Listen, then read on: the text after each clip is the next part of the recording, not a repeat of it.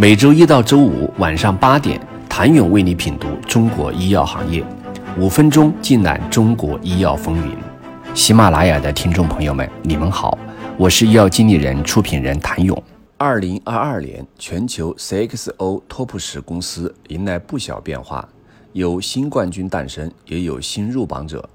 并购是企业快速扩充规模的最佳路径，但并非易事，关键看后续的整合效果。莱伯科是二零二二年为数不多业绩下滑的 CXO 公司。二零二二年，莱伯科营收同比下滑百分之七点七，至一百四十八点八亿美元，其中新冠的影响较大，但基础业务增长也相当乏力，与赛默菲和艾坤韦有所差别。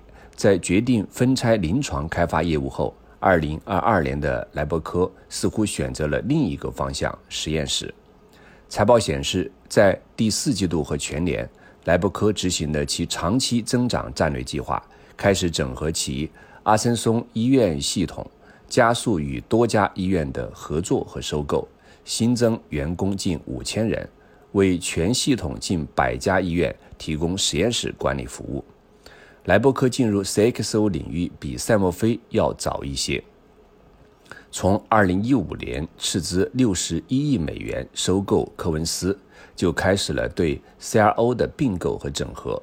莱伯科的并购相对激进一些。2014到2017三年，莱伯科连续并购了三家 CRO 公司，这使得其 CXO 业务规模一下子成为全球 CXO 公司之首。这也成为产业布局最全面的 CXO 公司。不过，并购这把双刃剑，莱伯科体会到了利也只是暂时的，后续的整合才是关键。整合的效果综合反映在业绩的增长上。财报数据显示，二零一六到二零一八年，莱伯科营收增长率分别为百分之八点五、十点一、九点三。之后的二零一九年几乎没有增长，从二零一九年第二季度至二零二二年第二季度，临床开发业务的年均复合增长率仅为百分之八，而该板块的营业利润率仅为诊断业务的一半。或许是没有达到理想的协同效应，莱伯科在二零二二年决定换个方式分拆和加速医院的整合收购，而莱伯科过往的。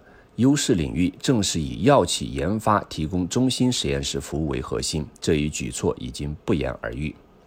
在二零二二年的 PK 当中，艾坤伟已经步入低速增长轨道。五年间，艾坤伟的年营收复合增长率约为百分之八。在二零二一年全员 CRO 公司增长高基数下，二零二二年艾坤伟也实现了一定的增长。财报显示，二零二二年爱控委实现的一百四十四点一亿美元收入，增长百分之七点八。其中，研发解决方案占据半壁江山，收入七十九亿美元，增长百分之七点七，主要受亚太地区、欧洲和非洲地区的临床服务数量相关增长所驱动。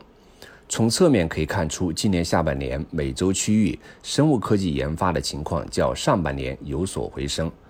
作为第二大业务的技术与分析解决方案增长最猛，收入增长百分之八点七至五十七亿美元，但其亚太、欧洲、非洲业务均有所下降。艾坤韦两大业务不同区域的表现，从侧面反映出二零二二年美洲地区与亚太地区等所进行的研发阶段不甚相同。美洲地区更聚焦于对后期服务，比如商业化阶段的需求。